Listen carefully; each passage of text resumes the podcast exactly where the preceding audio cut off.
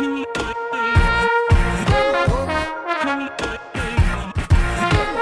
représentants d'une même discipline, philosophes, actrices, flics, racontent à Michel Denisot la façon dont ils exercent leur métier, la passion qui les anime, les doutes qui sont les leurs.